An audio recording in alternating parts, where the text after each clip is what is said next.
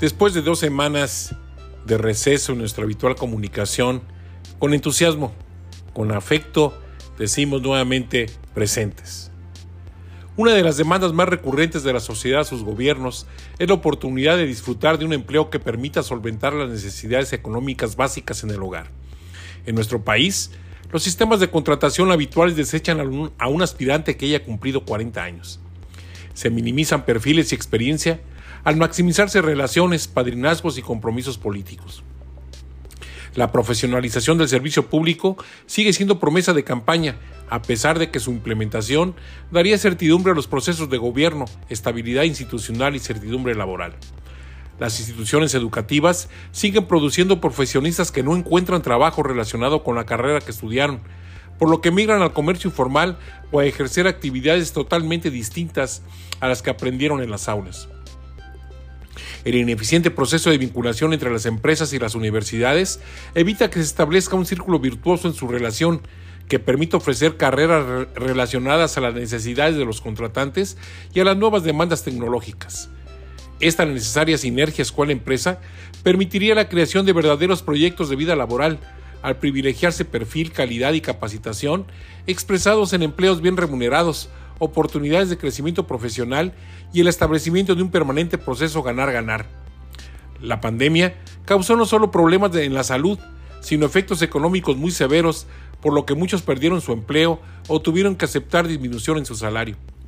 Ante ello, la, la, economía informal surgió como alternativa para sobrevivir y creció de manera exponencial, provocando una desigual competencia con quienes invierten y trabajan en espacios formalmente establecidos. La violencia e inseguridad han llegado a niveles alarmantes, desalentando a los inversionistas locales y foráneos sin que la política de abrazos y no balazos muestre alguna efectividad. La pirámide poblacional se ha invertido y con ello han aumentado las enfermedades crónicas y degenerativas. El programa de jubilaciones y pensiones amenaza con provocar un colapso financiero de magnitudes insospechadas, sin que existan acciones concretas para la atención de las necesidades de los adultos mayores a quienes se menosprecia y esconde. Se desecha el conocimiento y la experiencia de los adultos mayores, por lo que de ser un valioso activo se ha convertido en un pasivo preocupante.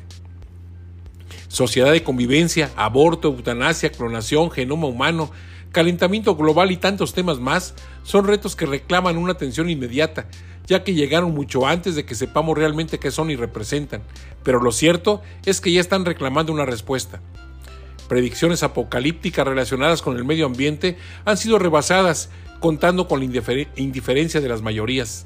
En todo este complejo entorno surgen preguntas que parecen triviales, pero que encierran profundas dudas respecto a nuestro presente y futuro.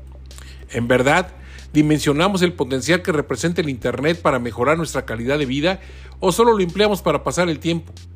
¿Nos estamos preparando para participar en un mundo global cada día más competitivo? ¿Se encuentra cercano o lejano el tiempo en que las fronteras físicas de los países desaparezcan para tener un solo tipo de moneda y quizá de gobierno? ¿Las siglas, logros y colores de los partidos políticos desaparecerán para ceder su lugar a la ciudadanización de todos los procesos en la toma de decisiones? ¿Es acaso un título profesional garantía para encontrar empleo? Ante la crudeza de todas estas realidades, aunque se escuche utópico, es necesario replantear el presente y futuro del país jerarquizar los retos y solucionarlos uno a uno, pasando del discurso al escenario de los hechos. Soy Rogelio Díaz Ortiz. Hasta la próxima semana.